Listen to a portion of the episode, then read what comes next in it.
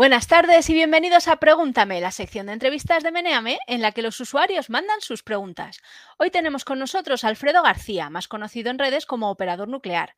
Es divulgador de ciencia y tecnología nuclear, premio de comunicación de la Sociedad Nuclear Española y un activo defensor del papel de la energía nuclear como herramienta de mitigación del calentamiento global. Es ingeniero técnico de telecomunicaciones, licenciado en comunicación audiovisual y tiene las licencias de operador y supervisor otorgadas por el Consejo de Seguridad Nuclear y necesarias para operar en la central nuclear de Ascó en Tarragona, España. Además, es el autor del libro La energía nuclear salvará el mundo. Bienvenido, Alfredo, ¿qué tal? Hola, buenas tardes, un placer estar con vosotros. Pues nada, lo primero, muchas gracias por venir. Hay muchos meneantes que estaban muy interesados en, esta entrevista, así que vamos al lío directamente. Venga, vamos allá. La primera pregunta, eh, bueno, es la obligatoria para todos los entrevistados y en esta ocasión nos la hacen. El perro se llamaba Mistetas, Hans Mitte y Catalana. Y dice, hola Alfredo, buenos días, buenas tardes y buenas noches. Gracias por participar. Dado que nadie la ha hecho antes, te haré la pregunta de rigor en Meneame. ¿La tortilla de patatas con cebolla o sin cebolla? ¿Con uranio o sin uranio? A mí me gusta la tortilla de patatas con cebolla. Eh, me gusta de todas maneras, pero con cebolla me gusta más. Con uranio, eh, todos los alimentos tienen uranio, torio, eh, potasio radiactivo, también tiene carbono 14, por lo tanto, todo es radiactivo, entonces la tortilla también me gusta radiactiva. Perfecto. Muy bien. ¿La recomiendas entonces? Evidentemente con dosis que sean compatibles con la vida, Vale. La siguiente la manda Aquilifer y dice, si produjéramos toda la energía que necesitamos mediante fisión de uranio, ¿cuánto tiempo tardarían en agotarse las minas conocidas? ¿Hay muchas fuentes de uranio sin explotar en la naturaleza? ¿Son de fácil acceso y son energéticamente rentables?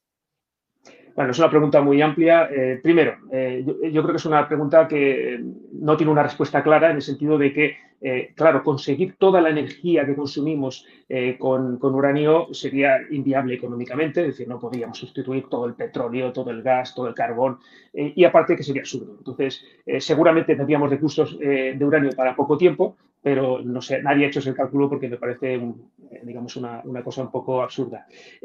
tenemos recursos de uranio en muchos lugares del mundo. Es muy difícil, eh, cuando se habla de cuánta cantidad de uranio hay, siempre que hay que hablar de la cantidad en función del precio. Es decir, que al consumo que tenemos actualmente y al precio que tenemos actualmente hay eh, reservas, eh, recursos para unos 135 años. Pero, lógicamente, el precio puede ir variando y si va aumentando el precio, mm, va aumentando la capacidad de extracción. Entonces, en, un, en, un, rango un poquito mayor de precios podríamos irnos en torno a los 250 años con el consumo actual.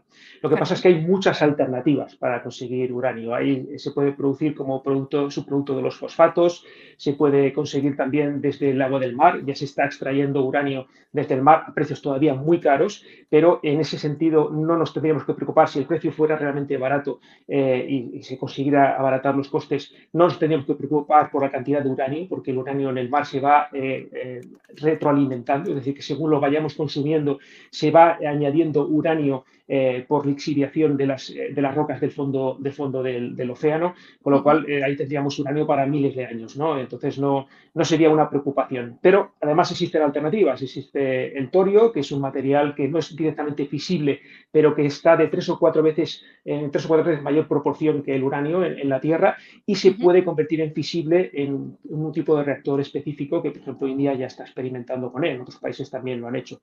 Es decir, que la industria nuclear mundial no está preocupada por las reservas de uranio en los próximos cientos de años. Perfecto. La siguiente pregunta nos la manda MK22. ¿Cuánto tiempo se tarda en construir una central nuclear y ponerla en funcionamiento? Bueno, hay que ver eh, todos los datos. Eh, normalmente cuando alguien critica la energía nuclear cita los casos que le interesan. Eh, bueno, pues los casos que le interesan son Olivuto en Finlandia, Flamanville en Francia, dos casos en Estados Unidos, bueno, eh, eh, completamente, ¿no? Estamos hablando de centrales que se han retrasado muchísimo, que se han ido a los 15, eh, 20 años eh, de retraso y eso es una barbaridad, ¿no? Son centrales que hacía, no se habían construido nunca, eran diseños nuevos, se, ha, pecado de falta de experiencia en la construcción de esos reactores, pero claro, estamos hablando de dos, tres, cuatro casos cuando se están construyendo 50 y pico, ahora mismo se recuerdo más, 56 reactores en todo el mundo. Tampoco sería, tampoco sería honesto decir, bueno, los chinos han construido algún reactor en cuatro años. Bueno, cierto, cierto. Pero entonces lo que hay que hacer en este caso es mirar lo que se llama la mediana. La mediana es eh, un valor intermedio de todos los que hay en, este momento en el mundo. La mediana ahora mismo mundial son siete años. Eh, ¿Eso qué significa? ¿Que podríamos construirlos en España en siete años? Depende. Si utilizamos un tipo de reactor, un diseño de reactor que ya está experimentado, que ya se ha construido muchas veces, por ejemplo, lo que están construyendo los chinos, van a construir ahora una central nuclear en Argentina concretamente, podríamos tener plazos de construcción entre 5 y 6 años, sería lo razonable, pero eh, podríamos irnos quizá alguno más en función del tipo de reactor. Como referencia, eh, Francia construyó toda su flota nuclear en apenas 20 años, estamos hablando de 58 reactores nucleares. Estaban construyendo 14 o 15 reactores simultáneamente y algunos los construyeron, muchos de ellos, en torno a 5 años. Es decir, que cuando hay experiencia en construcción y equipos que una vez terminan una central van a, hacen sus vacaciones, lógicamente, y se van a otra central a seguir construyendo, eh, los plazos se, acortan muchísimo. Perfecto. Nos dice desde Twitch Nick Boy, eh, bonita camiseta. Gracias. Si, quieres explico un poco de qué va. Explica, explica, a ver, ponte de pie que te veamos la camiseta. Bueno, primero pues explico la, anécdota. Estaba, estaba una vez en, Twitter y, un, buen máster de una, de, una, de una, página web, de una revista, me dijo que si yo eh, hacía esto por vicio o trabajaba para el lobby nuclear. Y entonces, eh, sin pensarlo más, eh, fue uno de los tweets más reflexivos de, mi vida. El, el tuite, eh, yo no trabajo para el lobby nuclear, yo soy el lobby nuclear. ¿Vale? bueno, realmente es una broma, evidentemente. yo trabajo en, un sector nuclear, me pagan por producir electricidad de forma segura, respetuosa con el medio ambiente, es mi responsabilidad, tengo licencia de supervisor. Esta noche he estado trabajando de turno, he estado durmiendo toda la mañana porque estaba reventado después del trabajo de esta noche, pero eh, esto que hago, esto que estoy haciendo ahora aquí mismo, o cuando escribo cosas, cuando publico cosas, cuando estoy en Twitter, esto lo hago por hobby, por, afición, porque me gusta, porque creo que es útil y porque disfruto haciéndolo, ¿no? Entonces, en ese sentido, eh, no, no, soy el portavoz del lobby, aunque haga la, broma, ¿no? Y, el lobby pues ya tiene sus, sus propios medios y que trabaje con ellos. Bueno, pero mira, nosotros nos vamos a aprovechar que te tenemos aquí y te vamos a acribillar a, preguntas nucleares. Adelante. Así que vamos a la siguiente, que nos la manda Valveriz. Buenas tardes. Con la que está cayendo, ¿por qué, ¿por qué invertir en tecnología que necesita una materia prima que no tenemos? ¿No deberíamos intentar ser todo lo energéticamente independiente que podemos ser? Muy bien, es una buena pregunta. Yo le preguntaría qué materia eh, qué materia prima eh, tenemos que nos permita ser auténticamente eh, independientes o totalmente independientes. Y la respuesta es ninguna. Es decir, eh, todas las energías necesitan materiales, en algunos casos son combustibles, como el, petróleo, el, carbón o, el, gas o el uranio, que provienen de fuera de, España. Pero es que para construir eh, aerogeneradores, para construir paneles solares, necesitamos minería que viene de otros países. De hecho, eh, por ejemplo, hay mucha gente que no sé si eh, sabe que las tierras raras son unos minerales, son 17 minerales que se utilizan para mucha clase de tecnología. Es decir, ahora mismo no podríamos estar haciendo esta, transmisión si no tuviéramos tierras raras, en los dispositivos electrónicos que utilizamos. Pero es que todo lo que lleva motores o lleva generadores eléctricos, todo lo que lleva eh, eh, baterías, eh, todo lo que lleva Em, imanes, necesita tierras raras. Bueno, pues China es el, produce el 60% de las tierras raras y procesa el 90% de las tierras raras. Por lo tanto, cuando estamos hablando de independencia energética, es una utopía. Lo que tenemos que hacer, a mi modo de ver, es buscar una menor dependencia de minerales o de recursos que nos limitan. Por ejemplo, el gas. Eh, el gas eh, nos está llegando en España esencialmente a la mayor parte del norte de África. Eh, una, una, situación es inestable, es un socio económico del que tampoco te puedes fiar esencialmente porque te puede eh, cortar el suministro ante cualquier problema eh, que tenga, diplomático, no, no, me, no, me, quiero extender sobre lo que nos está ocurriendo últimamente en ese, en ese, sentido, o lo que está ocurriendo en el norte de Europa con Rusia. ¿no? Eh, alguien me pregunta, bueno, pero el uranio también viene de Rusia en algunas ocasiones. Bueno, Rusia extrae mineral de uranio, lo procesa, hace el enriquecimiento y eh, en torno al 35% del uranio que tenemos eh, consumimos en España proviene de Rusia. Pero es que el mercado del uranio es muy amplio. Por ejemplo, hay una mina en Canadá que reabrió en enero, antes de la guerra. Eh, ¿Por qué reabrió esa mina? Pues porque el uranio ha subido ligeramente de precio o sustancialmente de precio en los últimos meses por diferentes motivos. entre otras cosas porque se va a consumir más uranio y saben que eso va, a ser, va a ser rentable. Bueno, esa mina ya se reabrió. Esa mina tiene mejor calidad de uranio que el que viene de Rusia, pero es que además solo esa mina tiene mayor capacidad de producción que toda Rusia. y esa mina ya está reabriendo. Además, eh, Australia, por ejemplo, tiene las mayores eh, reservas de, uranio del mundo. ¿no? Es decir, el mercado del uranio es muy versátil. El precio del uranio tiene una, repercusión muy baja en el precio de, la producción eh, nuclear, a diferencia del gas, que viene a ser el 90%. En nuestro caso estamos hablando entre el 5 y el 10% de los costes. Y eso representa que no nos afecta tanto que suba el precio del uranio y además hay múltiples alternativas. dicho esto, resumiendo, debemos buscar una cuanto menor eh, dependencia eh, mejor, lógicamente, pero además buscando socios lo más fiables posibles. Vale, porque aquí esta persona decía, decía que, claro, que en España tenemos un montón de horas de sol y entendiéndose que ya una vez has hecho la inversión en los, en los generadores, bueno, desconozco cómo funciona, pero los generadores de energía solar, eh, digamos que porque energía nuclear y energía solar Claro, bueno, aquí hay varios, varios conceptos. Primero, eh, los, paneles solares hay que comprarlos, los paneles solares fotovoltaicos, esos minerales que te decía que comprarlos. Pero es que un panel solar fotovoltaico tiene una vida útil de entre 20 y 25 años. Pasado ese tiempo hay que sustituirlo. Los aerogeneradores pasan aproximadamente lo mismo, 25 o 30 años un aerogenerador se tiene que sustituir, con lo cual tienes que volver a necesitar esos minerales. Una central nuclear, en contrapartida, se diseña para 40 años, los actuales reactores se están diseñando para 60, pero eso no significa que caduquen, significa que es el, digamos, tiempo mínimo que necesitas para recuperar la inversión y para asegurarte que funcionan eh, con seguridad. Cuando se van revisando eh, y se van comprobando que la seguridad se sigue manteniendo los estándares internacionales, esas centrales pueden seguir funcionando. De hecho, en Estados Unidos eh, prácticamente todos los reactores tienen licencia ya para 60 años y hay algunos ya con licencia para 80. Es decir, que ese plazo que hablábamos de comparando con un aerogenerador o con un panel solar, pues en la diferencia estamos hablando de cuatro veces más aproximadamente. ¿Vale? Eh, los paneles solares, eh, yo estoy totalmente a favor de la energía solar y de la energía eólica y de la energía hidroeléctrica y de todas las energías que sean bajas en emisiones, pero tenemos que garantizar un suministro eléctrico y estas energías no lo garantizan constantemente, son energías variables y como son energías variables necesitan un complemento. Ese complemento se va a ir eh, añadiendo con los años con más almacenamiento, con presas reversibles que permiten eh, almacenar agua a diferentes niveles para luego verterla cuando interesa, pero eh, la mayoría de los países avanzados del mundo, la mayoría absoluta de los países avanzados del mundo y los que quieren llegar a serlo, están apostando por un mix de renovables y nuclear, y excepto España prácticamente, porque incluso Alemania que tenía eh, un plan de cierre, tiene un plan de cierre que lo está avanzando muchísimo, eh, ha pasado de 17 reactores a 3 actualmente, ya se está planteando en no cerrar esos reactores nucleares y si miras las encuestas, eh, están hablando ya de que una mayoría absoluta de los alemanes está de acuerdo con no cerrar las, las centrales nucleares. Perfecto. Pues pasamos a la siguiente, que esta, esta va a hacer daño, ¿vale? La manda Jevil y dice, hola operador nuclear, ¿por qué utilizas cuentas falsas y secundarias para promocionarte en Twitter? ¿Las pagas tú o hay un lobby nuclear detrás de esto?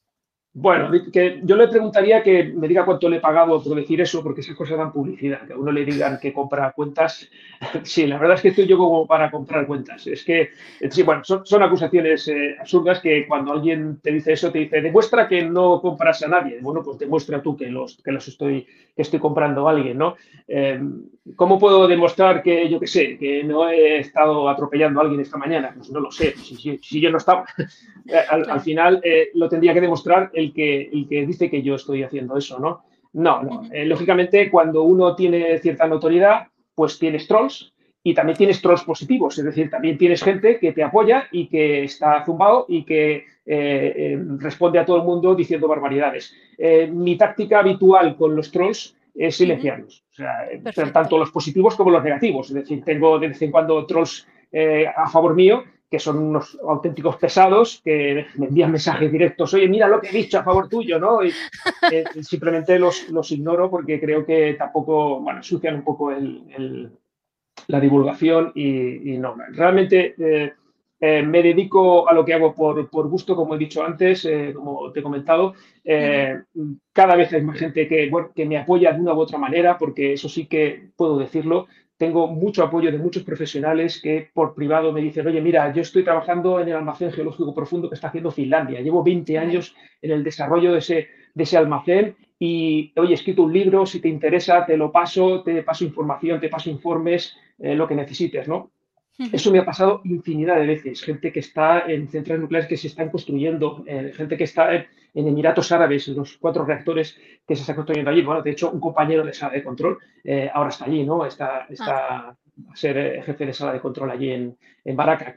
Bueno, pues eso me está ocurriendo y eso al final es, es lo que es realmente bonito. Y, bueno, cuando hay trolls, pues bueno, al, final esos trolls tampoco se identifican, no tienen nombres y apellidos y son gente que se divierte, bueno, molestando a los demás.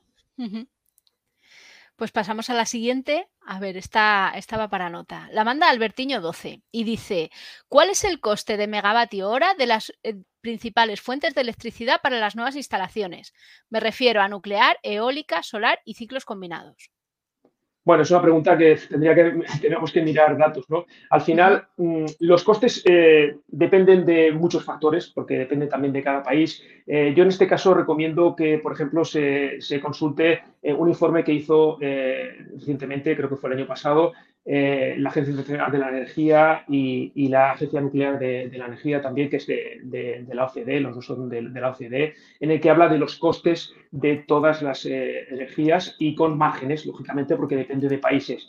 Eh, son datos que están muy interesantes porque son de 24 países diferentes y, muestran pues, que los costes de la, nueva nuclear, lógicamente, son más caros que, que, la, antigua nuclear, pero que ahora mismo precisamente en la energía más barata que se puede producir en el mundo, todo eso sin impuestos, claro, los impuestos luego lo distorsionan todo, pero eh, la energía más barata que se puede producir hoy en día en el mundo, la energía eléctrica más barata, es con las centrales nucleares que ya están amortizadas.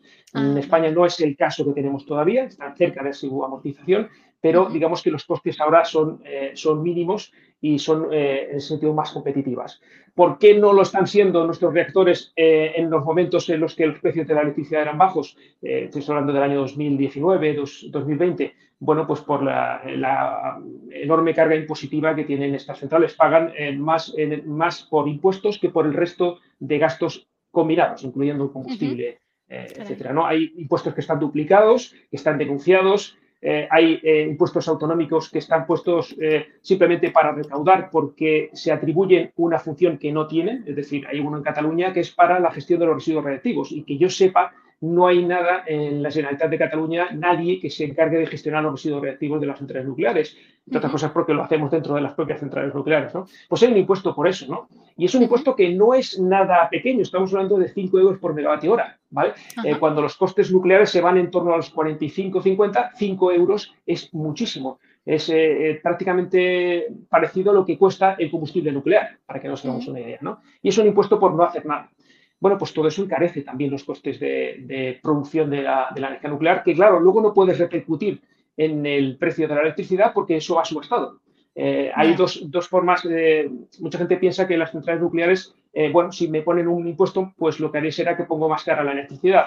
Eh, de hecho, el 15% solo de la energía producida por las centrales nucleares va a subasta, el otro va a contratos bilaterales. Contratos bilaterales son a precio fijo, ¿no?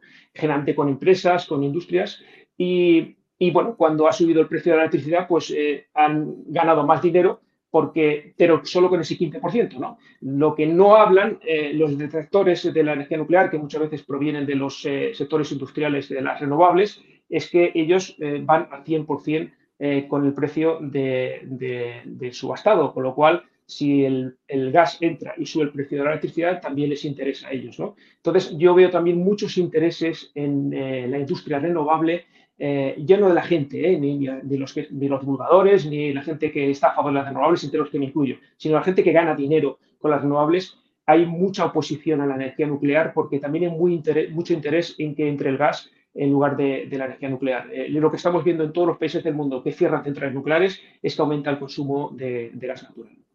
Vaya.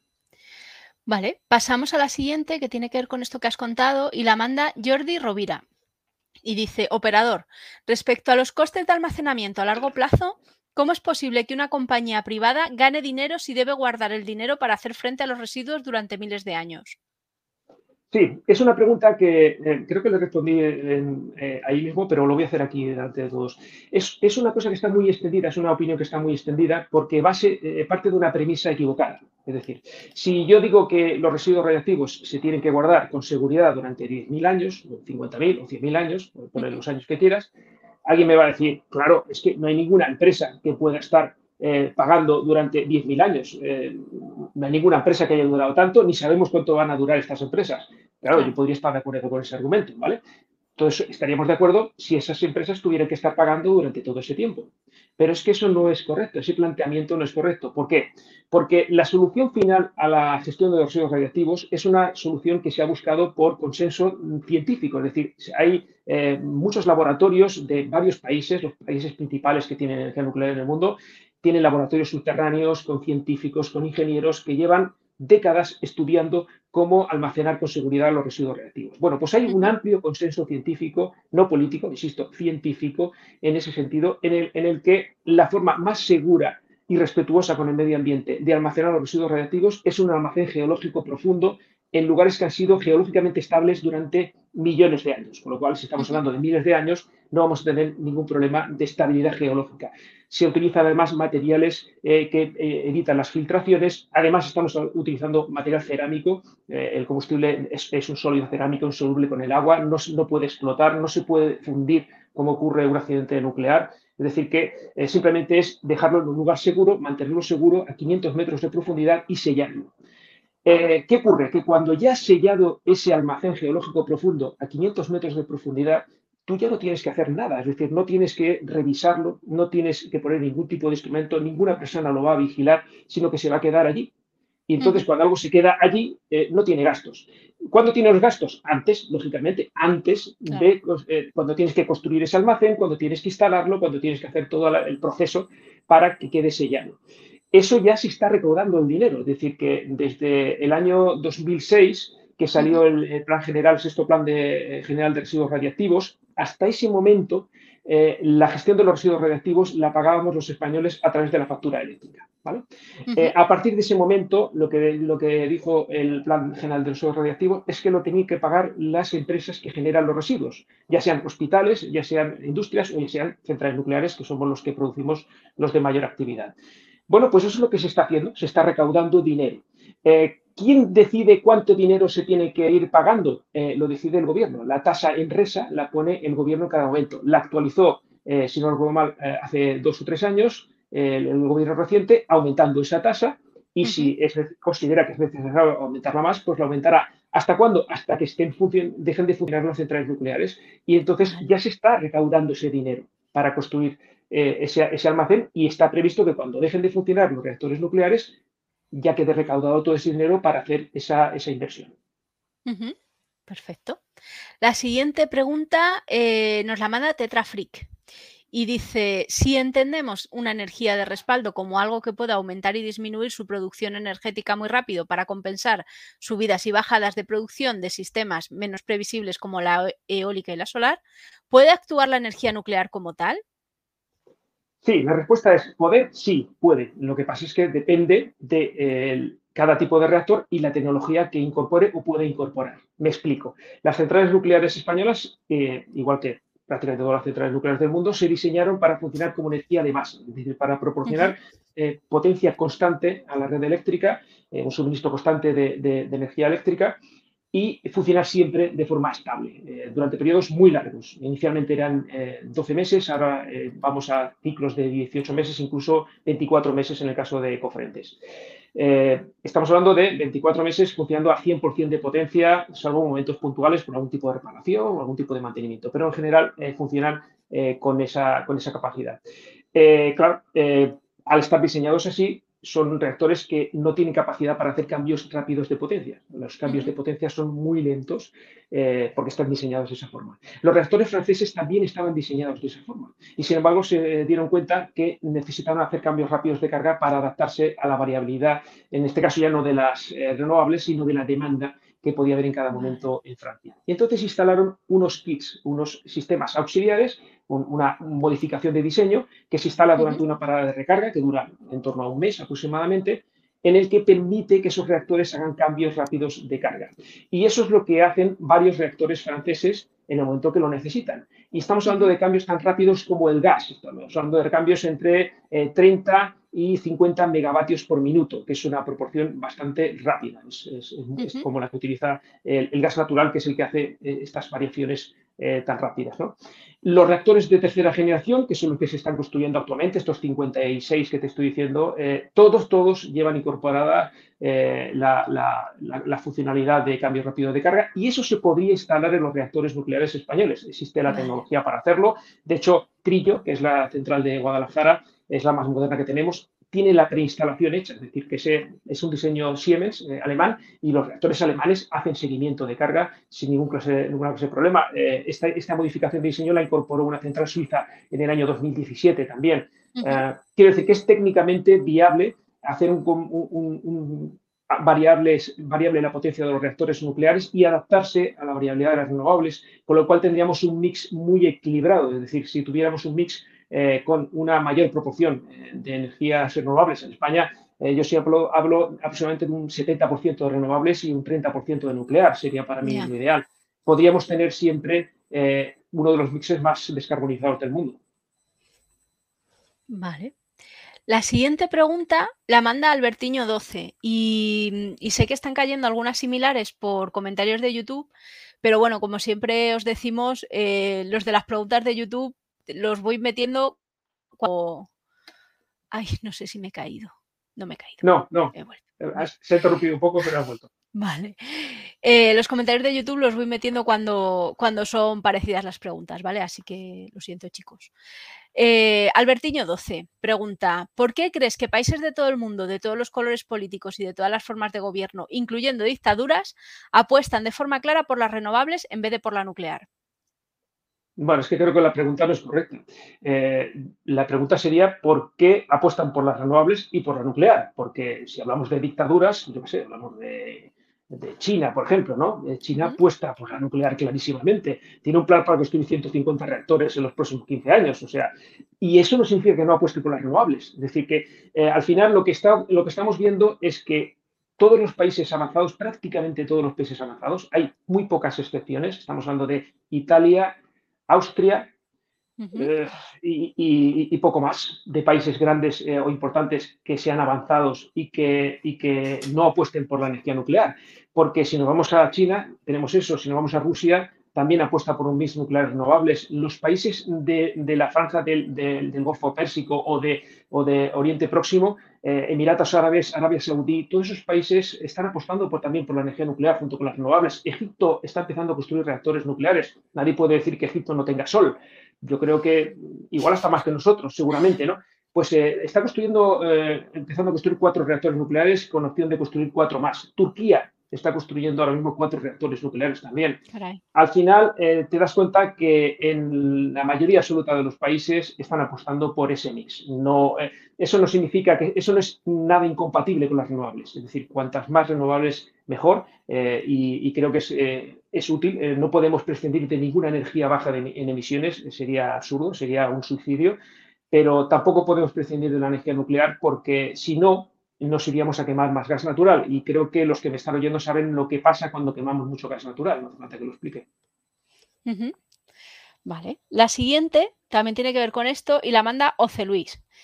Y dice, con todos los intereses y el poder que tienen los lobbies de la nuclear en todo el mundo, como los que te compran la camiseta, ¿Qué crees que pasaría si mañana alguien descubriese una manera de generar electricidad de forma limpia, barata e inagotable? ¿El sistema económico que rige el mundo lo aceptaría o cambiaríamos toda la infraestructura de generación, distribución, cotización y venta de energía para adaptarnos a esa nueva fuente? Gracias por contestar. Bueno, es, muy complicado responder a esa pregunta. Eh, al final, mm, los lobbies existen en todos sitios, ¿no? Cuando alguien habla de, de, lobbies parece que el lobby suena sinónimo de lobo, ¿no? Y es algo muy malo, ¿no? Al final, un lobby es un, es un grupo de, interés, es un grupo de representación empresarial que intenta influir en la política. Y hay lobbies de todo.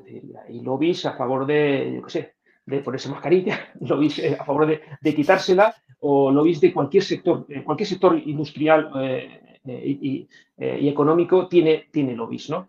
lógicamente, si surgiera una energía, la energía perfecta, pues eh, intentarían buscar la manera de contrarrestarla o de, o, de, adaptarse a ella o de invertir en ella. ¿no? De hecho, es lo que se está haciendo. Eh, se está invirtiendo últimamente mucho en la fusión nuclear. Eh, yo siempre digo que cuando consigamos la fusión nuclear, que supongo que luego habrá alguna pregunta más sobre ella, pues luego la responderé si acaso, pero yo lo que digo es que cuando tengamos fusión nuclear probablemente no necesitaremos ni fisión ni renovables, salvo en, en usos muy puntuales y muy, muy concretos. ¿no?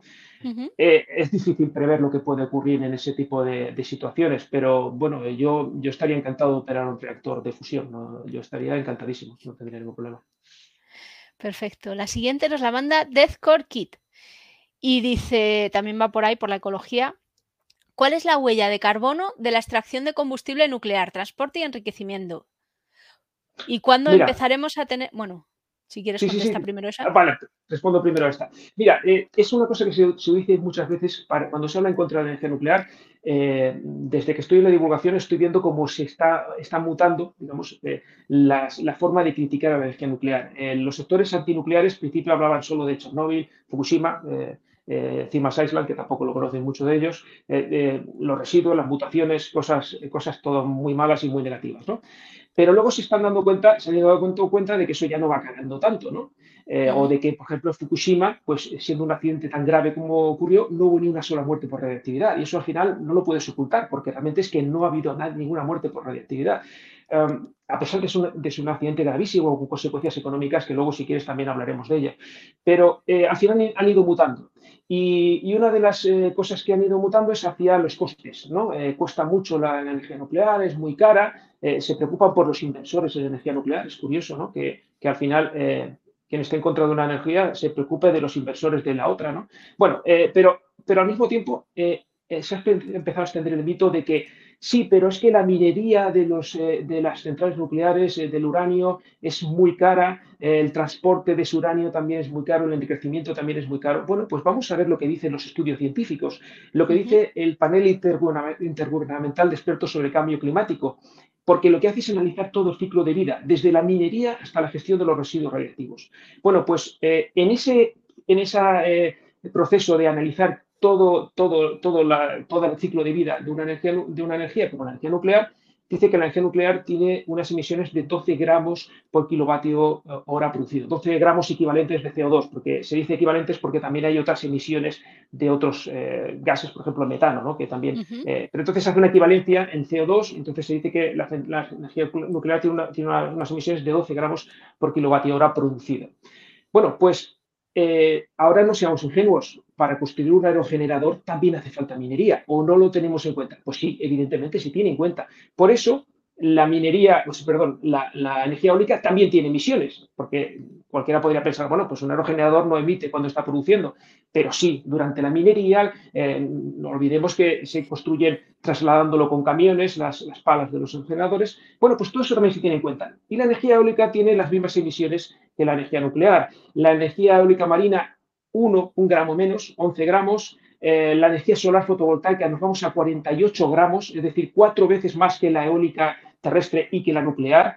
Eh, alguien diría, bueno, ¿y por qué? Pues porque necesita más minería, tan sencillo como eso. Para construir paneles solares hace falta más minerales porque la densidad energética, es decir, la capacidad de producir energía es menor, comparativamente menor con la, con la, energía nuclear. Piensa que eh, una, una, pastilla de uranio que, que tiene el tamaño de, la, de, una goma de borrar de un lápiz tiene la misma capacidad de producir energía que una tonelada de carbón, ¿no? Entonces, bueno, eso hay que tenerlo en cuenta también, que es una densidad de energía muy grande y eso favorece que las emisiones sean menores. Si nos vamos al gas, nos vamos a 490 gramos, fíjate, pasamos de, de, de 11, 12, 48 a, a, 490 y si nos vamos al carbón nos vamos a 840 gramos, que son los, que, más, los que más emiten.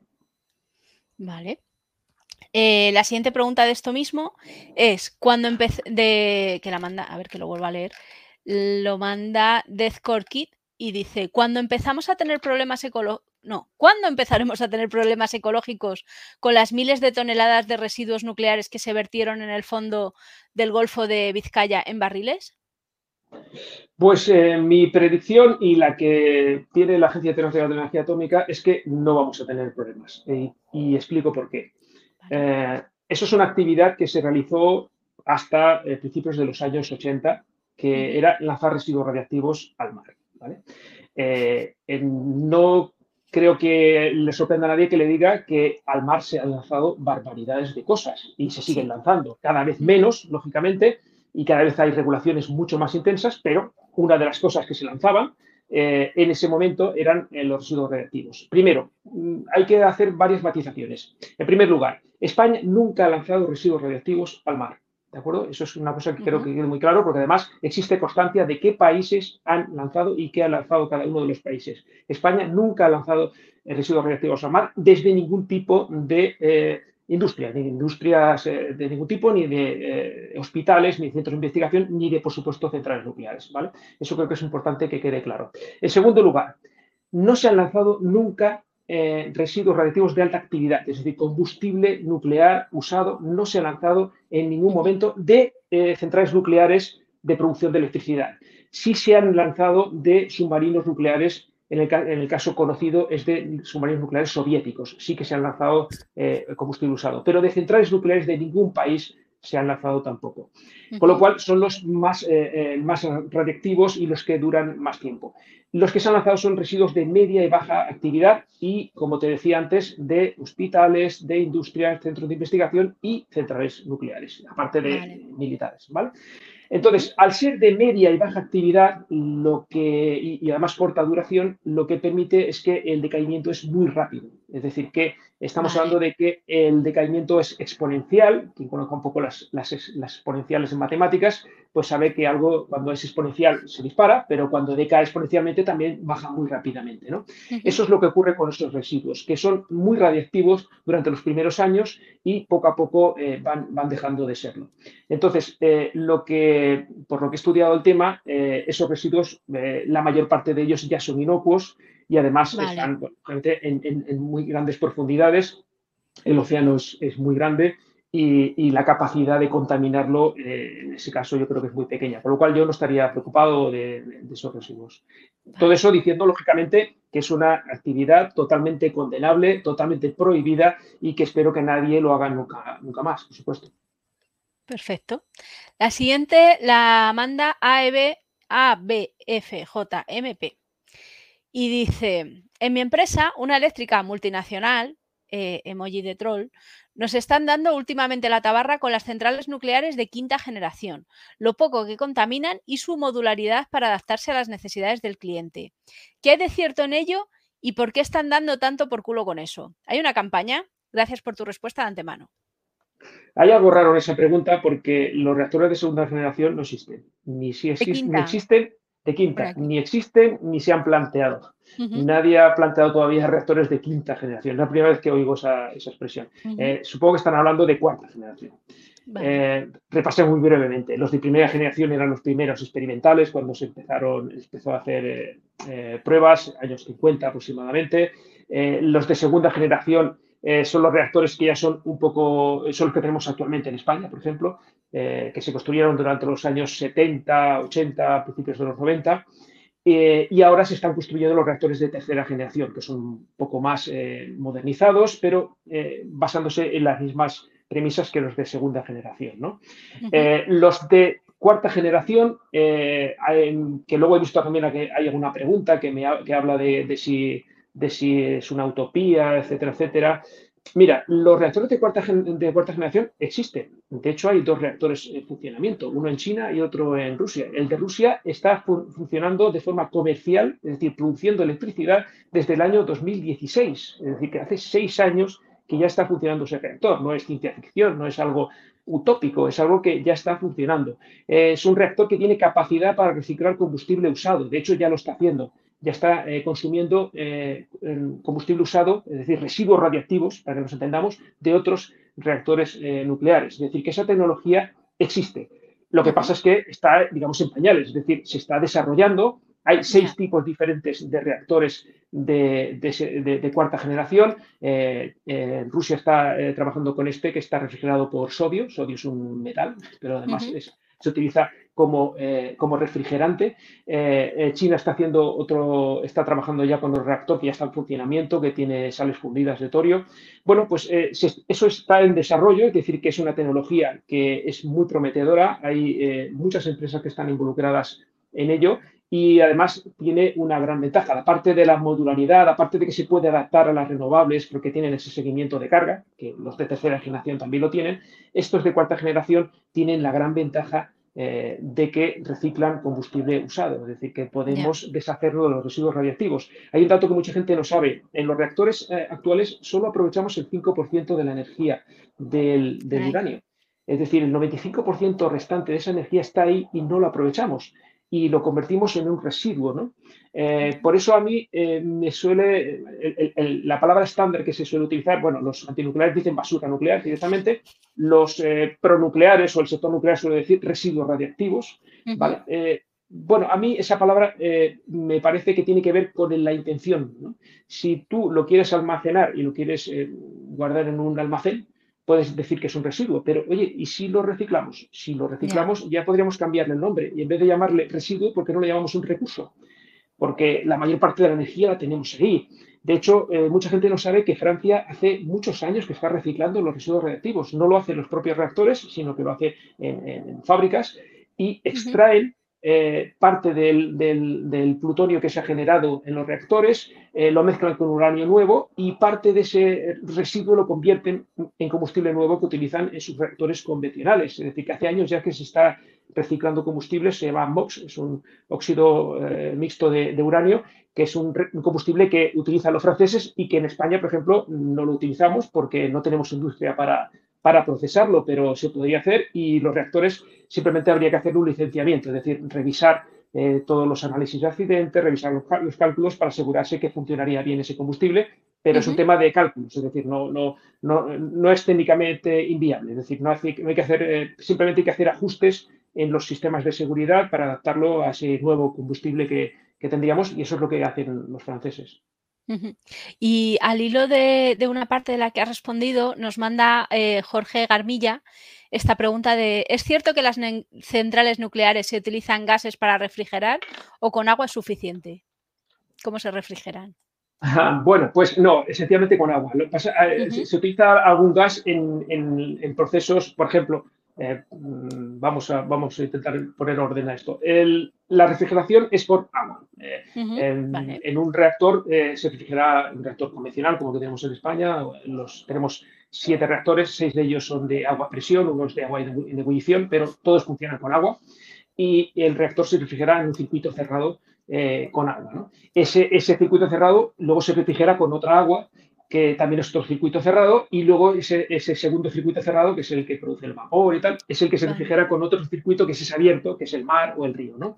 Al final todo es agua que no entra en contacto una con las otras, porque una pasa por dentro de unos tubos y otra pasa por fuera, con lo cual hay un intercambio de calor, pero no hay un intercambio de material, con lo cual si uno es radiactivo, pues no, no convierte en radiactivo al otro. ¿no?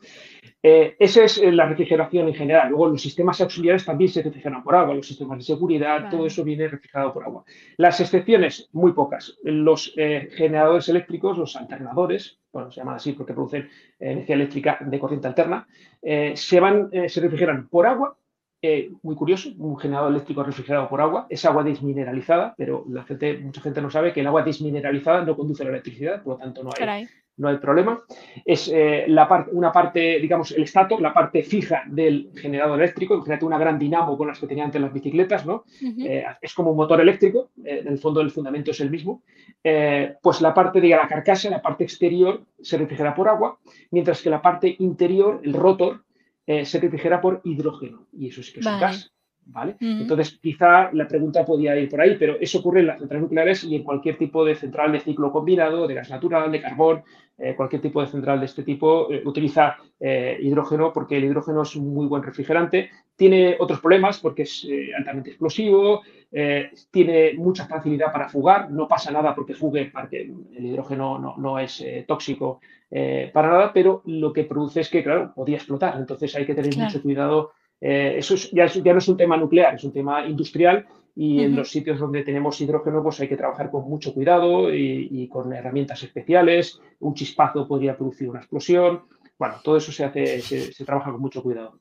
Vale. La siguiente pregunta nos la manda BRPBNRS. Buenas, gracias por prestarte a esto.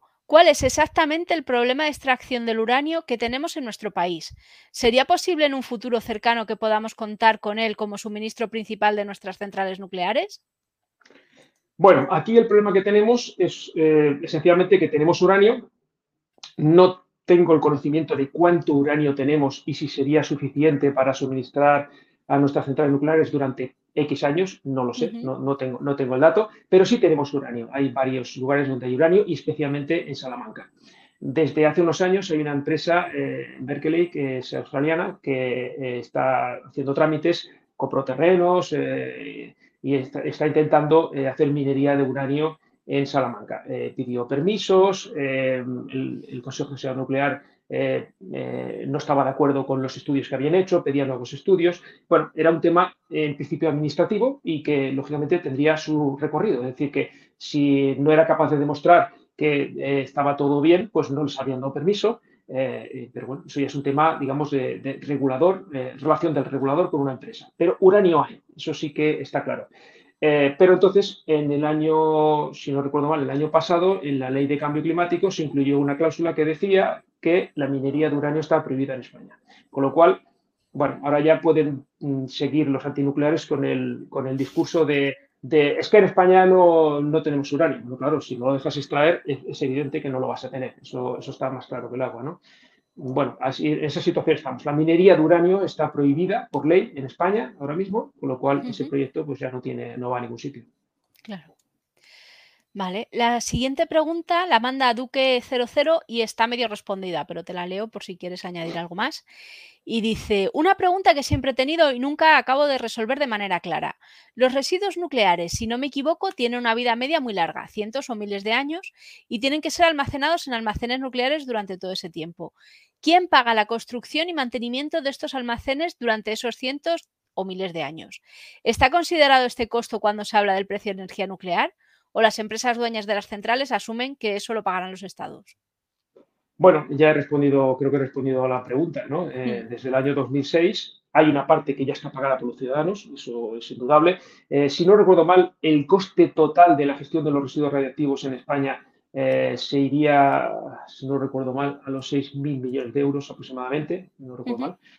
Mil y pico, 1.300, ya están, estaban recaudados hasta, hasta esa fecha, hasta, hasta el año 2006. A partir de ahí, el resto, los cuatro mil y pico que restan, eh, lo tienen que pagar las empresas productoras, eh, los, que, los, que, generan los residuos y, y, lo están pagando. Eh, y además, pues con lo que te comentaba antes, ¿no? que una, una, vez sellado un almacén geológico profundo ya no tiene, no tiene gastos, con lo cual la inversión se tiene que hacer antes. Claro. Vale. La siguiente pregunta es más personal y la manda Ainur y dice, hola Alfredo, ¿es cierto que la radiación gamma es tu secreto para estar tan mamadísimo? Bueno, no, no, no. A ver, yo hice, hace muchas bromas por eso, estoy bastante menos, menos de lo que... Las fotos a veces, eh, según cómo te piden el ángulo, pareces otra cosa, ¿no? No, eh, yo, yo hice pesas con, en, mi juventud, eh, hice muchas pesas, no, nada, digamos, para presentarme a ningún tipo de concurso, pero siempre me ha gustado hacer pesas y no he dejado de hacerlas nunca. Lo que pasa es que, claro, no tengo el nivel de intensidad que tenía antes ni la edad, tengo acabo de cumplir ahora hace poco 50 años y, no tampoco tengo la capacidad de generar músculo que tenía antes, ¿no? Entonces intento mantenerme mínimamente en forma, eh, que la línea de flotación no se hinche demasiado, porque a estas edades se va todo allí, no, no sé cómo va la cosa, pero, o sea, pero es, es, muy fácil, es, es, muy fácil ganar peso, es muy difícil perderlo. Pero bueno, intento mantenerme en forma, intento salir a correr dos, tres veces a la semana, entre 5 y 10 kilómetros, tranquilo, pesas. No está mal, ¿eh? Sí, bueno, tampoco es ninguna barbaridad. Eh, eh, pesas, intento, pues eso, hacer también tres, cuatro días a la semana, más o menos. Casi cada día intento hacer algo, ¿no? Una cosa u otra si el tiempo me lo, me lo permite, pero vamos, que no, que no es, no es, no es tanto como parece. Vale, vale. Se lo diremos a Ainur y pasamos a la siguiente. Vale, llevamos ahora mismo 50 minutos. ¿Vale? Y nos queda, pues voy por la tercera página de 11. Así no va a dar tiempo. Bueno, yo te las voy haciendo y las que ya hemos respondido, pues que. Sí, voy a intentar ser más breve, así, así vamos avanzando. Venga, va. Venga, Raddi X2. ¿No crees que no crees preocupante que haya países del segundo o tercer mundo que quieran apostar por la nuclear? Bueno, eso de segundo o tercer mundo que tampoco así rarito. Esto dicen Libia, Argelia, Sudán. Vale, eh, que yo sepa, ninguno de esos países eh, apuesta por la energía nuclear. Eh, Sudán tengo mi duda, pero desde luego Libia, Argelia, no, no he oído ni, nada que quieran construir centrales nucleares. Eh, sí hay países como Egipto, por ejemplo, que está construyendo centrales nucleares. Eh, lo que creo que es importante es que se sepa que hay un organismo internacional que depende de Naciones Unidas que se llama eh, el Organismo Internacional de Energía Atómica. este organismo tiene la sede en Viena, pertenecen todos los países del mundo, porque los países que no tienen centrales nucleares también sí que tienen hospitales y tienen, necesitan temas de, protección radiológica y necesitan ayuda en ese, en ese sentido. Este organismo eh, supervisa cualquier, eh, cualquier eh, instalación nuclear que, se, que, se, que, se, construya en cualquier país y además controla muy bien el material que tenemos en las centrales nucleares. Tienen inspectores, tienen cámaras, en mi central nuclear hay cámaras en la piscina de combustible para que nadie saque ese combustible para hacer nada malo con él.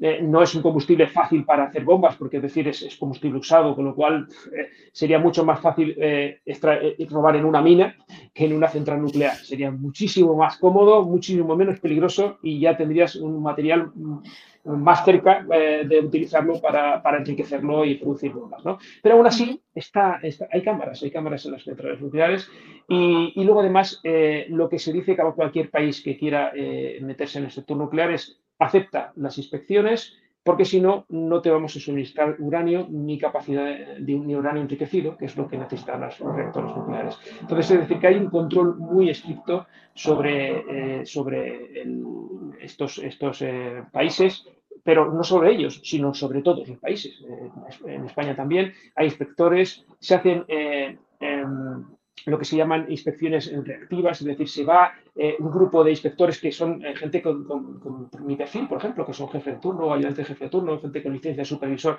en varias centrales, que visitan otras centrales nucleares y entran en todas partes, miran todo, preguntan todo y eh, sirven, hacen una auditoría y luego redactan un informe que sirve para que se controle realmente el funcionamiento de estas instalaciones. Por lo tanto, yo creo que podemos estar tranquilos en ese sentido. Vale. La siguiente la manda Benoit Blanc y está medio respondida, pero por si quieres añadir algo. Y dice, ¿cuál es la tasa de retorno energético aproximada de las centrales nucleares que se construyen actualmente? Sí, es una, pregunta que, bueno, también requiere, requiere también, mira, no tengo el dato en la memoria, entonces lo tenía aquí en el, iPad, un momento que lo busco ahora. Eh, depende, habría que, claro, tendría que mostrar una, una, gráfica, ¿no? Pero mira, incluso te la puedo mostrar. Vamos a, ampliarla. A ver si se ve. A ver que te pongo en grande. A ver si soy capaz. No, al revés. Mierda. Perdón. Jolín. Bueno, pero yo creo que nada, se, ve, no, se, ve, ¿no? se ve, sí. ¿Ves, ¿Ves la barra más grande? Pues eso es la nuclear. Es decir, es la energía que tiene la tasa de retorno energético mayor. Es decir, la que tiene, la que eh, recupera eh, mejor la inversión que ha realizado. Lo que pasa es que la tienes que hacer en, un periodo de amortización, de esos 40 eh, o incluso 60 años, ¿no? Pero es una energía que al tener tanta densidad permite recuperar muy bien la inversión. El único inconveniente que tiene eso es que para construir una central nuclear la inversión inicial es muy alta, muy elevada y para eso, pues, eh, tiene sus riesgos y si tienes un país en el que te pueden cerrar eh, una central nuclear por cuestiones ideológicas, como ocurrió en España durante la moratoria de los años 80, pues eh, es difícil que alguien invierta. me suelen preguntar por qué no hay empresas que inviertan en centrales nucleares en España. Hombre, pues porque hay un plan de cierre desde el año 2027 a 2035 a propuesta del gobierno y acordado con las eléctricas eh, lógicamente, cuando hay un plan de cierre, nadie va a invertir en un sitio que sabes que te van a cerrar, con lo cual, en ese sentido sería absurdo. En otros países eh, sí que se están produciendo inversiones. Hoy he publicado un hilo en Twitter en el que el Reino Unido eh, va a construir, aparte de ocho reactores nucleares grandes, ya está construyendo dos de ellos, pero el plan es construir ocho en total. va a construir hasta 16 reactores, pequeños reactores modulares. Y no los va a hacer una empresa cualquiera, los va a hacer Rolls-Royce que para quien no lo sepa, aparte de hacer coches de lujo, eh, hace motores de avión. Motores de avión más famosos son los de Rolls-Royce. ¿no? Bueno, pues está, está eh, desarrollando unos reactores de, son reactores de tercera generación, eh, son más pequeños, les llaman pequeños reactores modulares, pero en este caso son más bien medianos porque tienen 470 megavatios, un reactor grande tiene en torno a 1000, es decir, que están, es, la mitad del tamaño. Pero quieren construir 16 eh, reactores, ¿no? Y, la idea es incluso empezar a construirlos en el año 2024, están ahora en proceso de licenciamiento por el regulador del Reino Unido, y si todo va bien, empezar a construirlos en el año 24 y en el 29 ya tener en torno a 8 de esos reactores en funcionamiento. Es decir, que cuando hay eh, facilidades desde los gobiernos y, garantías de que no te van a cancelar unos proyectos por razones políticas, eh, el dinero al final es muy cobarde, ¿no? Entonces, cuando ves riesgos, pues la gente no invierte. Claro. Hablando de dinero, nos pregunta Imperio Empírico que hablando sobre los residuos, que dices que una vez el residuo ya está enterrado en el sitio es estable geológicamente y tal, dice que si no hay nadie que vigila eso, que no se mueva o que no... Claro, Mira, además se suele decir enterrado. Claro, es, es, que a veces el lenguaje, cuando. Sí, pero cuando. Sí, que lo ha dicho él, no, no lo digo por ti. Pero me refiero que cuando alguien dice enterrado, parece que es que has hecho un agujero, lo has, tirado y has echado tierra encima, ¿no? Exacto. Hombre, no es así. Es un, es un, es un lugar que es roca, con lo cual no es tierra, es roca. Eh, se han hecho excavaciones y perforaciones en la roca eh, se ha recubierto de un material que suele ser cerámico como la vintonita y luego además se ha almacenado en un, contenedor, que ese contenedor es de cobre habitualmente. Eh, ¿Por qué se utiliza el cobre? Porque el cobre es muy resistente a la corrosión y puede resistir miles de años eh, intacto y entonces eso se hace ahí, ¿no? Entonces, cuando ya está sellado, como te decía antes, pues no necesita ningún tipo de vigilancia. De hecho, mira, una de las premisas fundamentales de cualquier programa de gestión de residuos radiactivos a largo plazo y además lo pone al principio siempre es, no debemos trasladar nuestra responsabilidad a las generaciones futuras. Ah, Esa es la premisa fundamental. Es decir, nosotros hemos, además lo dicen literalmente, textualmente, nosotros hemos causado el problema de generar residuos. No nos olvidemos que hay residuos de muchos tipos, y parece que solo se hablan de los nucleares. Nosotros hemos generado el problema, nosotros tenemos que buscar la solución. Y eso es lo que se está haciendo. Perfecto. La siguiente pregunta. Eh, ya, ya son las seis, ¿vale? Te intento hacer algunas hasta. Bueno, vamos a alguna más. Venga. Venga, Condemor pregunta: ¿No deberíamos estar construyendo centrales termosolares y de almacenamiento a gran escala eh, porque su coste, peligrosidad, gestión de residuos, estimo que se estimo que serán órdenes de magnitud inferiores a los que implican las centrales nucleares, porque si las centrales nucleares son rentables, ninguna corporación privada las construye, esto lo acaba de responder, ni en países ricos ni tampoco en pobres poco preocupados por el medio ambiente. Y esto también está respondido. También. Eh, mira, eh, es que además, bueno, estima, mm, es que estima mal, porque, permiso, eh, la, energía solar termosolar es carísima carísimo. Y no lo digo yo, lo dice gente que trabaja en termosolar, con la que tengo relación. Vamos, de hecho, uno de ellos es familiar mío, para que te hagas una idea, ¿no? Eh, eh, la energía termosolar no es rentable si no es subvencionada. Algo parecido pasaba antes con la energía solar y la eólica, que necesitaban primas que todavía estamos pagando. No nos olvidemos, eso es un inciso, estamos pagando 6.000 millones de euros cada año de primas a las renovables. 6.000 millones de euros de primas a las renovables. Mm, con eso se construye una central nuclear, para que nos hagamos una idea, ¿eh? cada año. Es decir, que eh, llevamos unos 15 eh, años aproximadamente pagando primas a las renovables, se han pagado ya en torno a 110.000 millones de, euros, y eso no es para las renovables que se construyen ahora, sino es para que se construyeron antes que necesitaban y, unas primas, es decir, una subvención. Le llaman primas, pero en el fondo es tú produces y como produces te damos una prima adicional. ¿vale? Pero al final no deja de ser una forma de subvencionarlo. Y eso no se hace desde los impuestos, eso se hace desde la factura eléctrica. Si miráis todos vuestra factura eléctrica, veréis que hay un apartado que habla de eh, algo relacionado con eh, renovables y cogeneración. Bueno, pues es eso, son las primas que se están, se están pagando. Bueno, pues la energía termosolar necesita una inversión muy grande y, no es rentable si no es con eh, ese tipo de primas o subvención. Eso ya quiero aclararlo, ya no ocurre con lo que se instala actualmente en solar fotovoltaica y en eólica, que ahora son muy competitivas, ha bajado muchísimo el precio.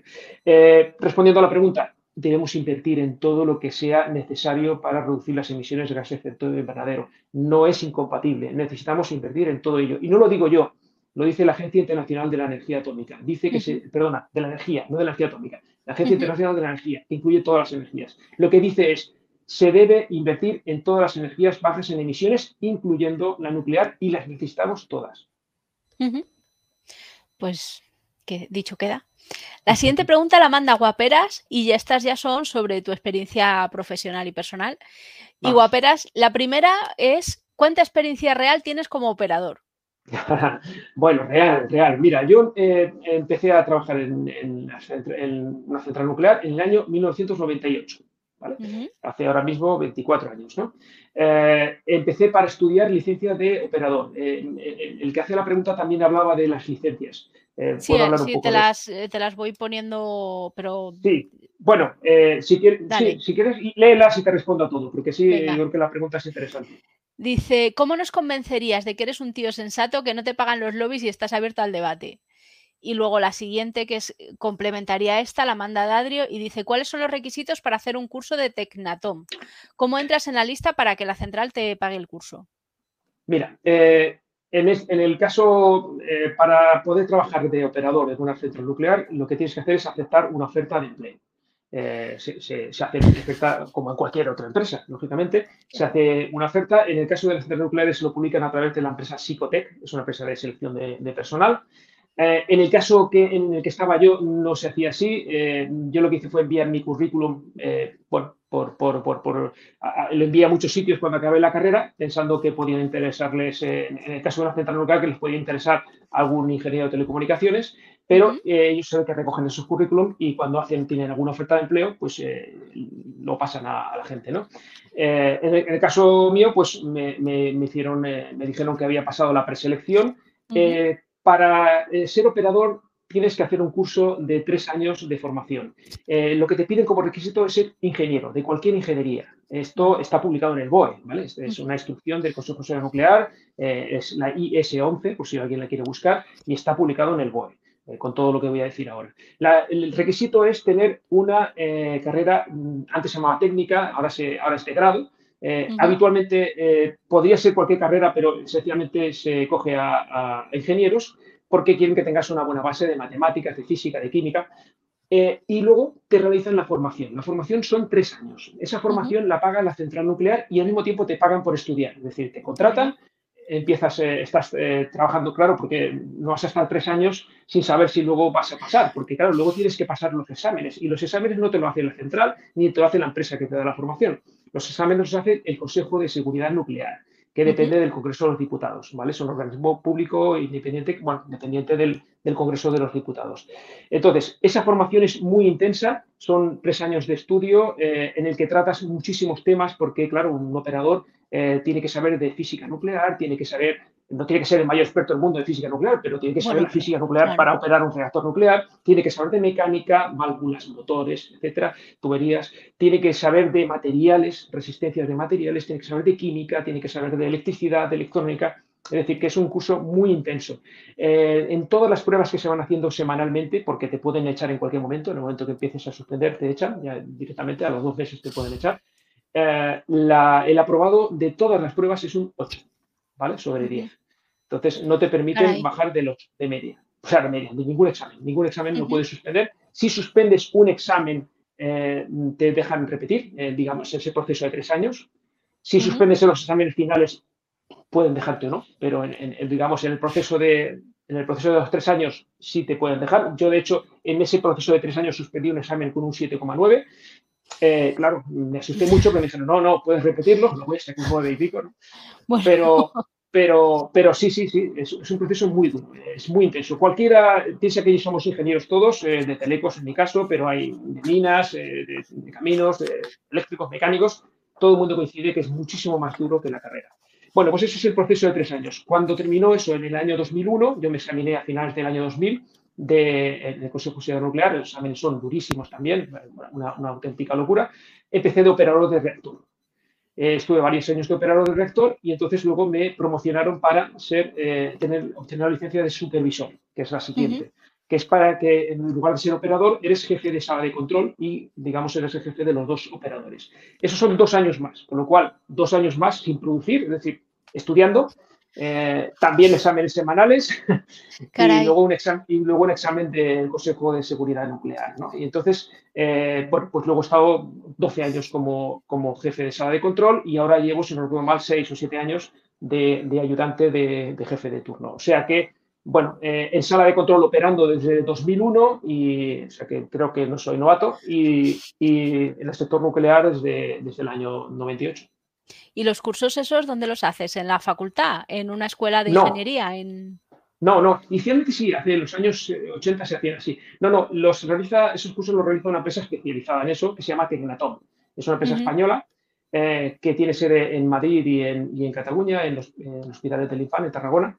Eh, y que tiene, eh, aparte de muy buenos instructores, tiene también simuladores de alcance total, que es una ah, maravilla. Tenemos, en mi foto de perfil de Twitter, lo podéis ver, en la foto no está hecha en sala de control, sino está hecha en el simulador. Son, es una réplica exacta de la sala de control, todo a tamaño real, eh, es decir, no es nada virtual, es todo real. lo único que en lugar detrás de los paneles no hay una central nuclear, sino lo que hay es un superordenador que, que te permite simular cualquier tipo de circunstancia, de accidente, y allí, pues, bueno, es, parte de, nuestra formación. Es decir, eh, antes del examen estuve cuatro meses cada día eh, entrenando y, luego hay uno de los, de los tres exámenes, hay un examen escrito, un examen de simulador, que es durísimo, son cuatro horas en las que te pasa cualquier cosa que te puedas imaginar o, o no imaginar, y luego una parte de examen de planta, que es un examen oral, ¿no? que te hacen el tercer examen. Bueno, pues eh, eso lo realizamos continuamente. Vamos a entrenar cuatro semanas al año al simulador, mínimo, a veces cinco. Eh, en esas cuatro semanas nos examinamos cuatro veces, es decir, yo pongo en juego mi licencia cuatro veces al año. No sé si conoces a alguien o alguien conoce a alguien que tenga un trabajo que se examine y ponga en juego su futuro laboral cuatro veces al año pues yo lo hago y cualquier compañero que trabaja en una central nuclear lo hace. Con lo cual, yo creo que podrían estar, no sé, yo, estaría muy tranquilo, eh, yo estoy muy tranquilo con eh, los compañeros que tengo y con el nivel que hay en, el sector nuclear español. Pasamos a la siguiente que la manda Kutlas. Y dice, he leído en alguna ocasión que de no ser por la acción decidida de los liquidadores de Chernóbil, el accidente podría haber alcanzado tal magnitud que hoy media Europa sería inhabitable. ¿Es cierto o es una exageración? Es una barbaridad, no, se lo cree nadie que sepa un poco de cómo funciona una central nuclear. Eh, primero, no había nada en esa central nuclear que podría haber hecho inhabitable eh, Europa. ¿no? Mucha gente habla de una posible explosión nuclear, eh, he explicado muchas veces en las redes, pero voy a intentar resumir aquí. Una central nuclear no puede explotar como una bomba atómica. Eh, hay muchos motivos. Eh, ya no son sistemas de seguridad, es simplemente la cantidad de uranio 235, la proporción, más que la cantidad, la proporción de uranio 235. En la naturaleza la proporción es del 0,7%. El resto es uranio 238 que no fisiona, por lo tanto no produce fisiones, ni neutrones, ni, reacciones en cadena, sino que el Sol es el 0,7% para que funcione una central nuclear necesitamos eh, aumentar esa proporción, porque si no lo enriqueciéramos, eh, no aumentáramos esa proporción, un reactor tendríamos que pararlo cada dos meses para recargar. Entonces, para que dure un año y medio, dos años, aumentamos la proporción hasta el, 3 y el 5%. En, España rondamos entre el 4,5 y el 5% aproximadamente. Eh, eso es una central nuclear. En una bomba atómica el enriquecimiento es del 90% decir, que estamos lejísimos de que tengamos la capacidad de explotar. Eh, por ejemplo, en Hiroshima, la bomba de Hiroshima, la bomba atómica de Hiroshima, tenía 56 kilos de uranio. ¿Vale? 56 kilos. En el reactor de Chernobyl había 190.000 kilos, es decir, 190 toneladas de uranio. ¿vale? Si hubiera explotado, mm, no habría arrasado Europa, pero media Ucrania probablemente sí, ¿vale? No tiene capacidad para explotar, ¿vale? No, no puede explotar en ese sentido. Entonces, nadie evitó una catástrofe eh, que habría arrasado Europa.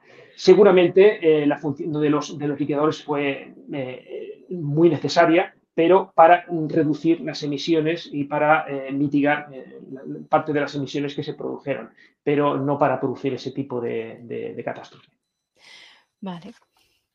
Pasamos a la siguiente, que la manda MTDLA. Eh, mira, estas son sobre centrales. Eh, dice, hola, hace años que te voy leyendo que un reactor de sales fundidas podría quemar el combustible gastado de las centrales nucleares tradicionales y me gustaría que elaborases un poco el tema. En particular, ¿qué es una central de sales fundidas? Eh, ¿Qué parte o porcentaje de combustible gastado se puede reaprovechar para esta central y cómo se reduciría la vida peligrosa que le quede? Y qué residuos se producirían en este reactor y cómo se compara con uno tradicional, tanto en cantidad como en peligrosidad. Mira, uno de los problemas que tiene de seguridad que podría tener un reactor nuclear es que si alcanza muy altas temperaturas el, uranio, es óxido de uranio, está en forma cerámica, la cerámica resiste a altas temperaturas, pero claro, cuando vamos a 2000 grados, llega un momento que empieza a fundirse. Y eso es lo que ha ocurrido en los accidentes nucleares, es decir, en, el accidente de Fukushima ha habido fusiones de núcleo, fusión de fundir, ¿eh? no de fusión nuclear, sino de fundirse. En el accidente que hubo en 1979 en Estados Unidos, en, en Tyrmas Island, también hubo una fusión parcial del núcleo. Ese accidente es muy poco conocido, entre otros motivos, porque tenían un edificio de contención como el que tenemos en los reactores españoles y eso evitó que hubiera emisión de material radiactivo, o la que hubo fue prácticamente despreciable, es decir, no hubo daños a ningún tipo de, a ninguna persona. Bueno, pues eh, eso es uno de los riesgos potenciales, es decir, una falta de refrigeración hace que, como el material es radiactivo, genera mucho calor y va aumentando la temperatura hasta que un momento que se funde. Bueno, pues vamos a hacer que tengamos un reactor en el que todo esté fundido. Si todo está fundido, pues ya no se puede fundir, pero entonces ya tenemos un control de eso. Es decir, que el uranio está disuelto en el, refrigerante de forma que ya está fundido. ¿vale? Entonces, eh, eso te permite que eh, tener un control muy bueno de, la reactividad, es decir, de, lo que está emitiendo el reactor en, cada momento. Este tipo de reactores pueden utilizar eh, residuos radiactivos, también, lógicamente, hechos sales, eh, convertidos en sales y disueltos en, el, refrigerante. la capacidad de, reciclaje es muy alta, potencialmente muy alta, se está trabajando en ello. ¿Y cuál es la ventaja? Pues que los residuos que tendríamos ya no serían residuos de larga duración, porque eh, gastaríamos todo lo que son los actínidos, que son todos los eh, minerales más pesados, eh, uranio, por ejemplo, torio, todos estos minerales, actinio, todos estos minerales lo que haces es que los vas gastando, los vas, van decayendo hasta qué punto que los vas fisionando y una vez que los vas fisionando lo que tienes son productos de fisión. Los productos de fisión son altamente radiactivos inicialmente, pero van decayendo mucho más rápidamente. ¿Eso qué significa? Pues que esos residuos radiactivos, en lugar de durar miles de años, 10.000 años, 100.000 eh, años, estaríamos hablando de, como mucho, centenares, pocos centenares de años, 100, 200 eh, años, y con un decaimiento, eh, insisto, como te decía antes, exponencial, es decir, cae mucho más rápidamente en las primeras décadas. ¿no? Con lo cual, eh, la ventaja del reciclaje, que es lo que esto sirve para estos reactores de reservas fundidas, pero también para los reactores, el resto de reactores de cuarta generación, como el que te comentaba antes que tenía Rusia, es que vamos a seguir necesitando un almacén geológico profundo. Sí, lo vamos a seguir necesitando, pero ya no estamos hablando de miles de años, sino de centenares, centenares de años y con mucho menor volumen, porque eh, el, volumen también sería mucho menor. Eh, un dato que es importante, que no he dicho y creo que es importante que se sepa, eh, cuando se habla de grandes volúmenes de residuos radiactivos, mira, hice una vez en cálculo en Twitter y lo que hice fue irme a fuentes oficiales. ¿Cuántos residuos radiactivos de alta actividad, cuánto combustible usado tenemos de todas las centrales nucleares españolas? Hemos llegado a tener 10. si lo pusiéramos todo junto, todo el combustible junto, vale, no se puede hacer porque necesitarías una serie de blindajes, etcétera. Pero si los pudiéramos todos apilado, todo almacenado, ¿cuánto ocuparía? Ocuparía un cubo de 13 metros y medio de lado. ¿vale? Todos los residuos radiactivos generados en España en 40, no, casi cerca de 50 años, cabrían en un cubo de 13 metros y medio de lado. Eso para que nos hagamos una idea mental del volumen de, lo que estamos hablando. ¿eh? No estamos hablando de extensiones gigantescas. Caray. Pasamos a la siguiente que dice, venga, Aranchatel. Hola Alfredo, me gustaría saber si le ves expectativas reales al mercado, expectativas reales de mercado al hidrógeno y la nuclear de fusión. Ambas parecen eternas promesas que nunca llegan. Pues eh, yo creo que está más cerca el hidrógeno, mucho más cerca que la, que la fusión. Em, creo que el, hidrógeno tiene mucho potencial, porque eh, sí que es verdad que ha tenido varios intentos, mm, varios intentos eh, de hecho, yo recuerdo cuando era joven que veía los primeros coches eh, de hidrógeno en Alemania, ¿no? Y veías que inyectaban algo tal. Eh, y luego eso ha ido desapareciendo, pero realmente la situación en la que estamos ahora es diferente. Ya existe mejor tecnología. El hidrógeno tiene muchísimas ventajas. primero, que es, lo tenemos en, el agua, es decir, todo el agua es H2O, con lo cual hay muchísimo hidrógeno. De hecho, es el, es el elemento químico, eh, el, elemento químico más abundante del universo, con lo cual en la Tierra también hay hidrógeno por todas partes, pero hay que producirlo. Eh, hay mucha gente que piensa que el hidrógeno es una energía primaria. no lo es, es un vector energético, es decir, el hidrógeno es una forma de almacenar energía que luego la podemos utilizar en pilas de hidrógeno, eh, eh, eh, quemarlas en un contenedor, o sea, perdón, en un, en un, en un, en un motor de algún tipo o en una caldera, como, se utiliza como se hace con el gas natural o como con el metano. ¿no? Se puede transportar relativamente fácil, pero también tiene algunas limitaciones y eso es importante también saberlo y eso por eso también el, progreso del hidrógeno también ha tenido sus limitaciones. Al ser eh, tan pequeña la molécula, es la molécula más pequeña que existe, H2, ¿vale? que son dos átomos de hidrógeno eh, unidos, es una molécula muy pequeñita, con lo cual, al ser tan pequeñita, es muy fácil que se fugue, es lo que te comentaba antes con los alternadores, ¿no? Porque, claro, cuando las moléculas son más grandes, pues les cuesta más salir por los sitios pequeños, pero en este caso el hidrógeno le cuesta, eh, le cuesta muy poco salir y hay que tener mucho cuidado eh, manejándolo. Cuando se, habla de utilizar los gaseoductos que tenemos actualmente para pasar hidrógeno, bueno, eh, no es tan sencillo porque las fugas serían enormes y, y hay que tener hay que mm, analizarlo bien, se, utiliza, se habla de utilizarlo mezclado con metano eh, o revisar esos, gaseoductos para eh, evitar las fugas. Pero eh, el hidrógeno tiene muchas, muchas ventajas y creo que, bueno, la Agencia Internacional de Energía habla de que un 10% de la energía que consumiremos en el año 2050 podía provenir del hidrógeno. Pero el hidrógeno generado, lógicamente, con energías que tienen que ser bajas en, emisiones, porque si hacemos hidrógeno quemando carbón, pues eh, no es, sería un poco absurdo, ¿no? Entonces tenemos que utilizar, de ahí vienen ya los colores del hidrógeno, ¿no? El hidrógeno negro o el marrón es el que viene del carbón, eh, el hidrógeno verde, todo el mundo ya sabe de dónde viene, y luego está el hidrógeno rosa, que no sé por qué lo he puesto rosa, que es el que se produce en, centrales nucleares. ¿no? Eh, es una, es un, yo creo que va, va, a tener mucho recorrido y, cada vez más. Eh, se está estudiando la generación de hidrógeno en las centrales nucleares españolas. Lo que pasa es que eso estaría superitado a no cerrar cuando está previsto. Lógicamente, no vas a invertir en algo que te van a cerrar en cinco años pero, pero creo que se va a hablar mucho del hidrógeno, no es la panacea, no sirve para todo, no, no nos, no, no, mm, hay mucha gente, eh, yo siempre suelo hablar de que hay gente que, cree que cuando tiene, eh, no sé si has oído hablar alguna vez del martillo de Maslow, ¿no? No sé si lo conoces, el martillo de Maslow, que cuando alguien, tiene un martillo piensa que todos son clavos, ¿no? Bueno, pues el hidrógeno no es la solución a todo, es una herramienta más que es muy necesaria y que, y que creo que la, la debemos potenciar potenciar y que, y que se producirá con hidrógeno, con, con, energías renovables y con energía nuclear. Sobre la fusión nuclear, eh, mira, mm, no soy experto en, fusión nuclear, pero tengo muchos contactos, eh, incluso gente que trabaja en el ITER, en el MIT, eh, y lo que me dicen todos es lo mismo, coinciden todos. Seguro que vamos a conseguir la fusión nuclear, segurísimo. Lo que no sabemos cuándo. Ese es el problema. Entonces, las previsiones más optimistas hablan de en torno a mediados de siglo a partir de mediados del siglo. Pero eh, ya veremos. Eh, al final todo depende del dinero que se ponga. Eh, ha pasado con las vacunas, ¿no? las vacunas se pueden hacer en 10 años o en un año. Depende del dinero que pongas. En este caso se ha puesto dinero infinito, pues se han conseguido muy rápidamente. En el caso de la fusión, si realmente fuéramos conscientes de lo importante que es tener la fusión, la tendríamos en 10, 15, 20 años. Si no, pues tardará más. Bueno, si quieres, te hago un par más y ya te, liberamos.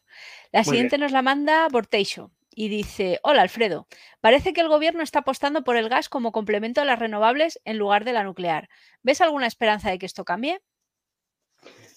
Bueno, no sé, quizá la esperanza es que cambie el gobierno, porque si son tan cabezotas. Mira, tenemos un, hay un plan de cierre acordado de las centrales nucleares, como te decía, ah, pero eh, hay un plan integrado de energía y clima, el PENIEC famoso, en el que dice que en el 2030 ya habrán cerrado la mitad de las centrales nucleares, eh, todos seremos muy renovables, todos seremos muy verdes, habrá almacenamientos enormes, que de momento no existen todavía, pero hay un dato muy curioso que ha pasado desapercibido. Si miras la potencia instalada de gas natural en España actualmente, o cuando se hizo el PNIE, que es el año 2019, eran 26, 27 gigavatios. Eso equivale a 27 centrales nucleares, para que nos hagamos una idea, de potencia, ¿eh? de capacidad de generación. Tenemos 7 en España. ¿eh? Bueno, pues 27 centrales nucleares en potencia de gas. Fíjate qué barbaridad. Bueno, pues resulta que nos vamos al 2030 y ¿sabes cuánta potencia quedaría instalada de gas natural? La misma. O sea, estamos hablando de que es el gas eh, de efecto invernadero, eh, es un gas de efecto invernadero, ya las fugas de metano producen más efecto invernadero, tiene más capacidad de efecto invernadero que el dióxido de carbono, para que nos hagamos una idea. Eh, tenemos unas emisiones que son un 60% de las emisiones del carbón, es decir, 490 gramos, una barbaridad. Una dependencia del norte de África o, del norte de Europa también que nos está creando muchos problemas geopolíticos. Un precio de la electricidad disparado y mantenemos la potencia. ¿Por qué? Porque cerramos centrales nucleares. Pues yo creo que al final es una cuestión de cerrazón, de, de intentar conseguir votos cerrando algo que a la gente le parece que es malo. Bueno, pues vamos a cerrar los combustibles fósiles cuanto antes mejor, de forma ordenada, lógicamente, porque no podemos prescindir de ellos ya, pero vamos a intentar potenciar las energías renovables y la energía nuclear que nos ayudarían a reducir toda esa dependencia de los combustibles fósiles. Yo creo que es un suicidio y espero que hay voces, incluso en el Partido Socialista, que ya están abogando, abogando por, eh, que no cerremos las centrales nucleares eh, porque es lo que realmente se está viendo en todo el mundo, que Alemania se lo está planteando y, por ejemplo, Bélgica, que tenía un plan de cierre, ya hay dos reactores que los ha prorrogado 10 años más, se están echando atrás. Caray. La siguiente pregunta, que va, es otra de las que va a hacer sangre, la manda Citizen X y dice, ¿para cuándo un coloquio con Turiel? Bueno, eh, Turiel es muy complicado hablar con él porque enseguida se va a lo personal. Entonces, eh, para, para, él, todos los que no opinemos como él somos inútiles, somos tontos, no tenemos ni idea y no somos expertos, como él se autodenomina. ¿no? Es una expresión que eh, nunca me ha gustado, ni para utilizarla ni para que hablen de mí. Mira, yo te digo, puedo decir que tengo 24 años de experiencia en el sector nuclear, 20, 24, pues 21 de experiencia operando un reactor nuclear y nunca me habrá visto nadie que me autodenomine experto. Es que no me gusta esa expresión. Eh, creo que se ha delicado mucho. Bueno, pues él se considera un experto y él, eh, su... tampoco me gusta hablar mucho de una persona cuando no está, pero bueno, me ha preguntado, pues tendré que responder. Eh, él, cree que todo ha llegado a su pico, todo, todo, absolutamente todo, ha llegado al pico, ya se, ha agotado todo, vamos a morir todos, esto va a desaparecer, no ofrece ningún tipo de, solución y cuando intentas hablar con él, eres inútil. Entonces, eh, he intentado dialogar varias veces con él en, redes, pero como veo que no es práctico, pues el que siga con su discurso, eso vende en algunos medios de comunicación, pero bueno, ya se cansarán, porque cuando vean que no ofrece ningún tipo de solución, pues eh, bueno, eh, eso ya es, es, asunto suyo, ¿no? Pero no, no, tengo ningún interés en debatir con alguien que se va directamente a, lo personal. Vale, y ya te hago la última y te, te libero la tarde que la manda Geralt y dice, ¿cuáles consideras que son los mitos más extendidos sobre la energía nuclear?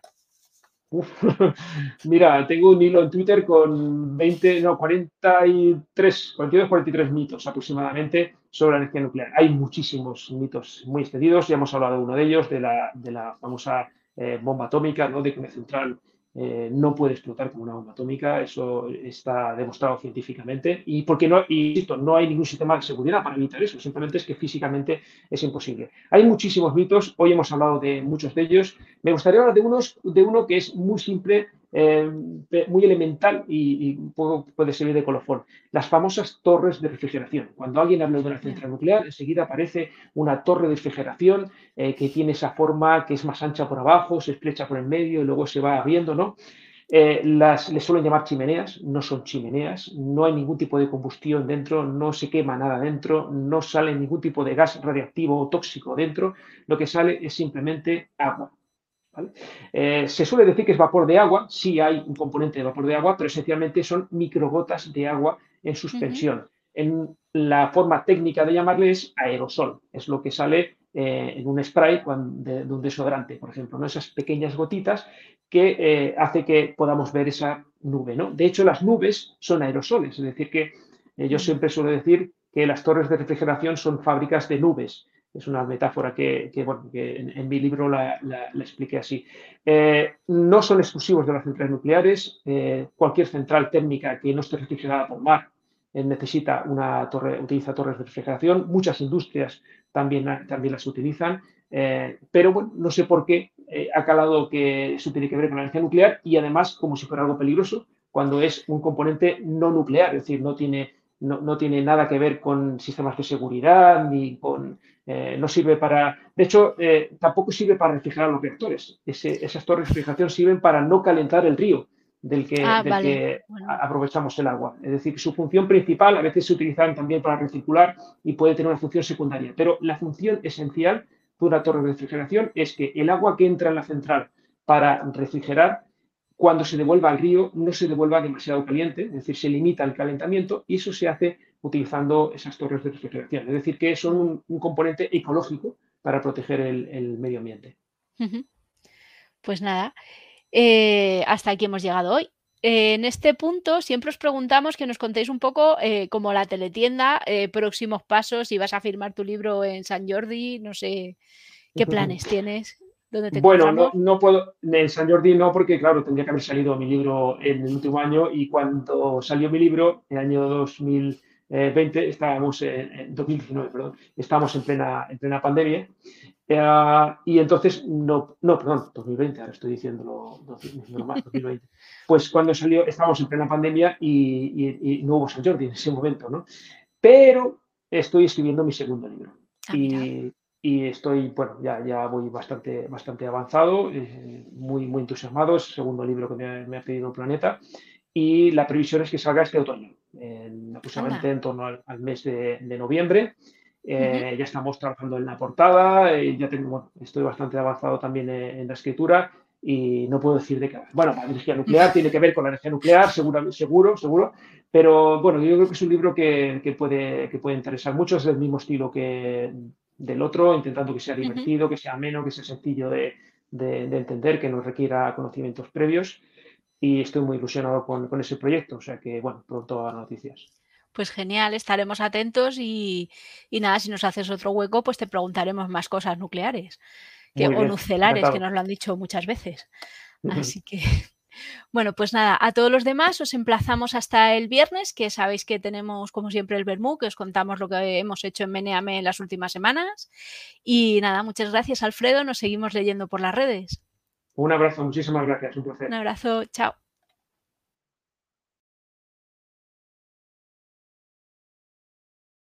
Si has llegado hasta aquí y tienes ganas de más, suscríbete a nuestro canal para estar al día de todas las entrevistas. Y si solo estás aquí por las noticias, te esperamos en meneame.net.